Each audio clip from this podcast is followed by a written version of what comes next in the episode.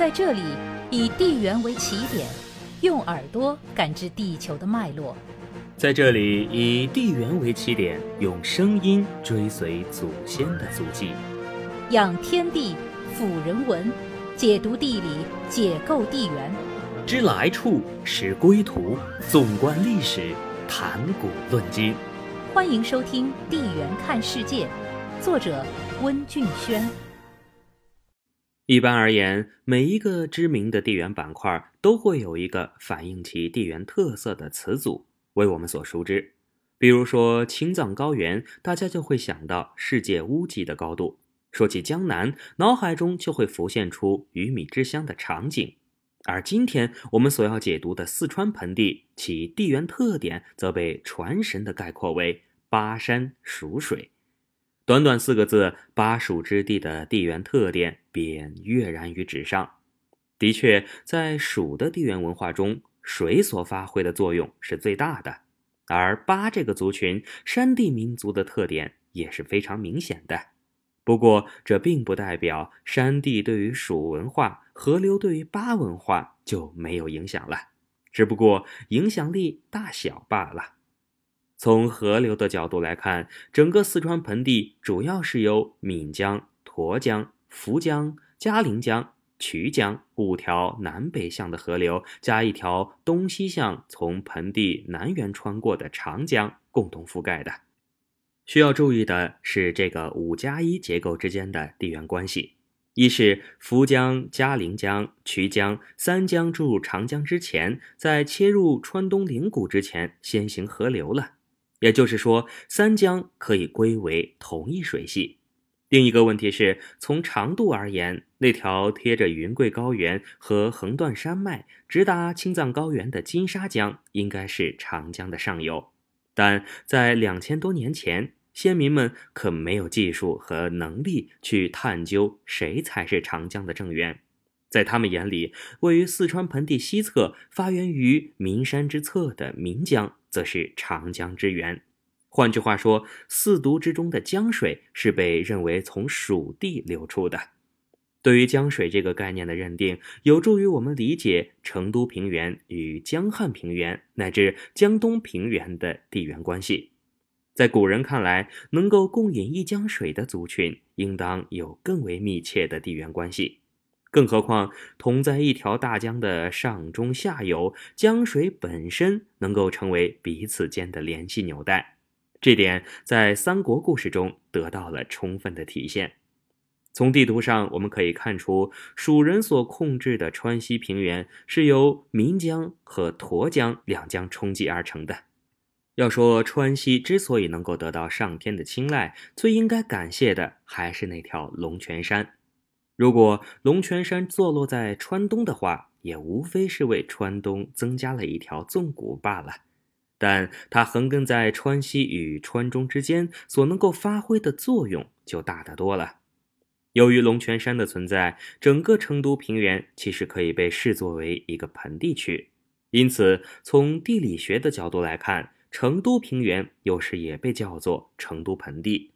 在很久很久以前，成都盆地的形态比现在更像盆地，也就是说，它的海拔要比现在低得多。从川西高原流入四川盆地的河流，并没有像现在这样脉络分明的在盆地中流淌，而是首先在成都盆地中形成了一个湖泊。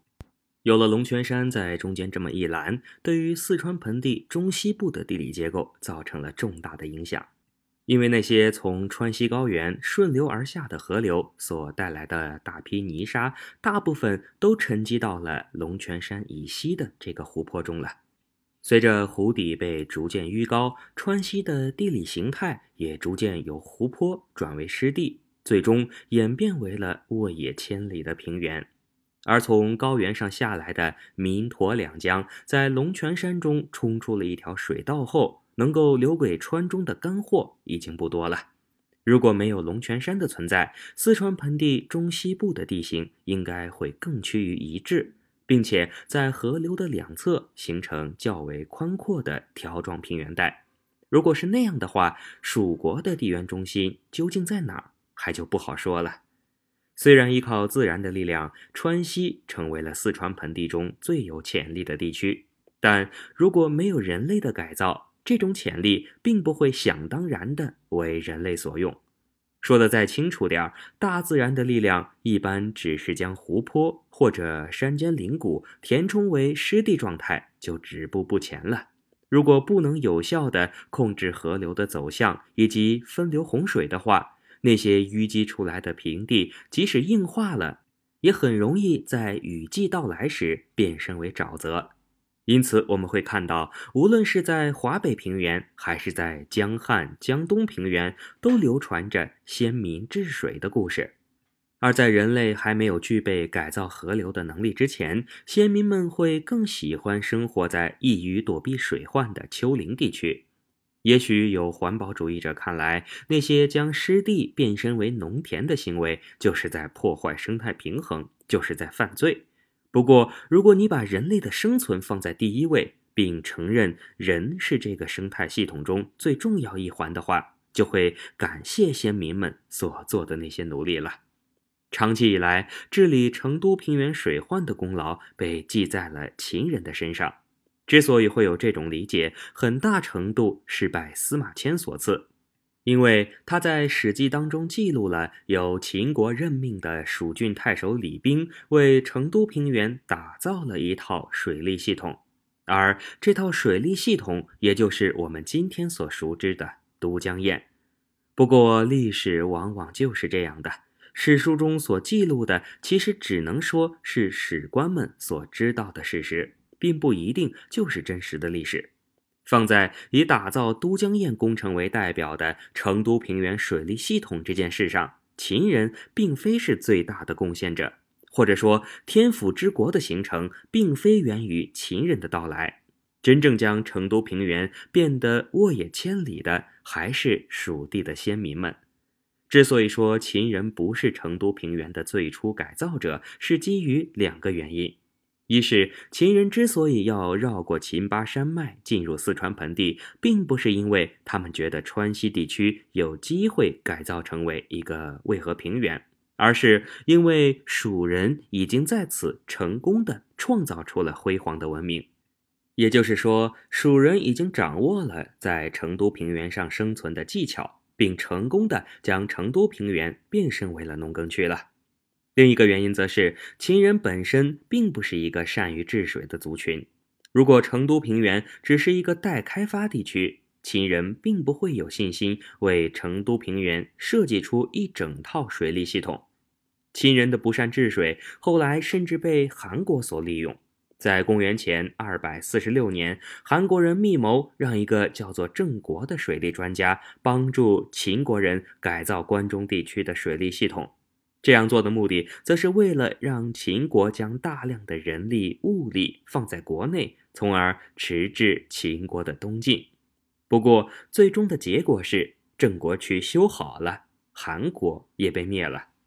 事实上，秦人对成都平原的贡献，更多的只是蜀人治理成都平原工作的一个延续。就像不管哪个边缘民族入主中原之后，都一样要将治理黄河作为头等大事处理一样。而就李冰的个人身份而言，很可能是蜀国移民，即使的确是秦国派遣过来的官吏，为他出谋划策的工程技术人员，也应该是熟悉当地情况的蜀人。由于蜀国长期偏安于西南。因此，在正式的记录当中，很少能够看到蜀国的资料。不过，幸运的是，现在的我们除了研究文史以外，还可以通过考古这种更为客观的方式来窥探古人的生产生活方式。而说到成都平原最为重大的考古发现，当然要数三星堆遗址的发掘了。三星堆所代表的蜀地文明，最早可以追溯到五千年前。也就是说，早在那个时期，蜀国的先民们就已经开始疏导成都平原的河流，将之逐步改造成为适宜人类居住的环境了。观察三星堆的位置，我们会发现它位于尖江以南，属于沱江流域范围。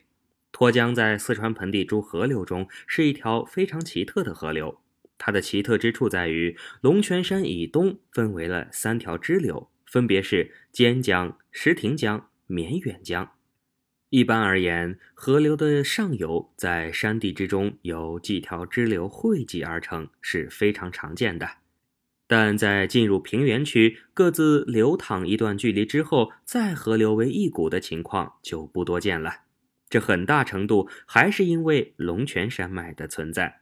在山脉之中，要想找到一个合适的出口，并不是件容易的事。如果没有龙泉山的存在，三条河流也许会各自独流入江了。沱江上游的这三条支流，在成都平原北部所形成的这种天然的扇状河道，不仅让沱江水能够滋养更多的土地，也有利于分洪。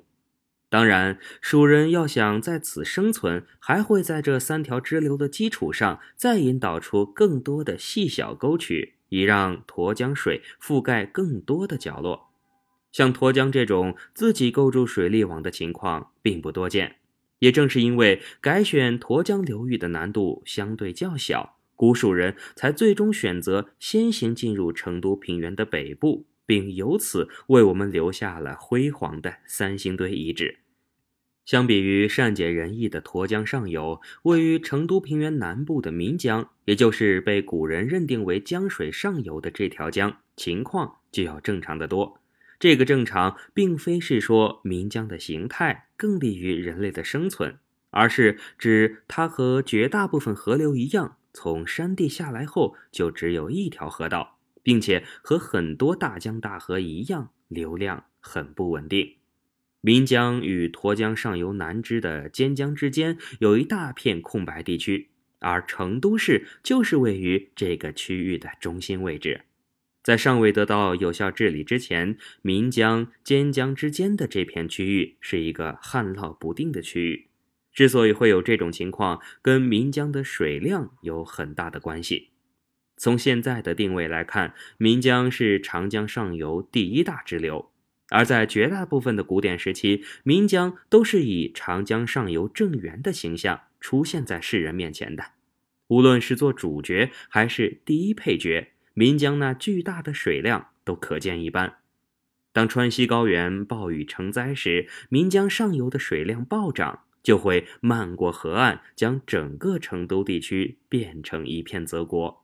而当川西高原进入少雨季后，水量减少的岷江又会老老实实的在河道中流淌，从成都平原下方穿越龙泉山去支援长江。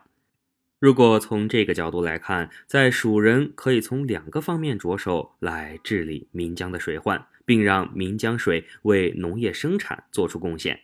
一是想办法拓宽加深岷江的河道，并在它两岸筑堤。就像治理黄河一样，让它那巨大的水量能够以固定的线路流入长江。另一方面，则可以从岷江两岸的河堤中沿线构筑分流点，引出水渠，以覆盖成都平原上的农田。想到这两个方案，并不需要特别的智商，因为这也是农耕民族治理水患的常见方法。只是这样做的话，固然有机会解决岷江的问题。但却没有理由让都江堰工程成为世界水利史上的标志性工程。也就是说，当年的人们有着更为巧妙的方法来解决这个问题。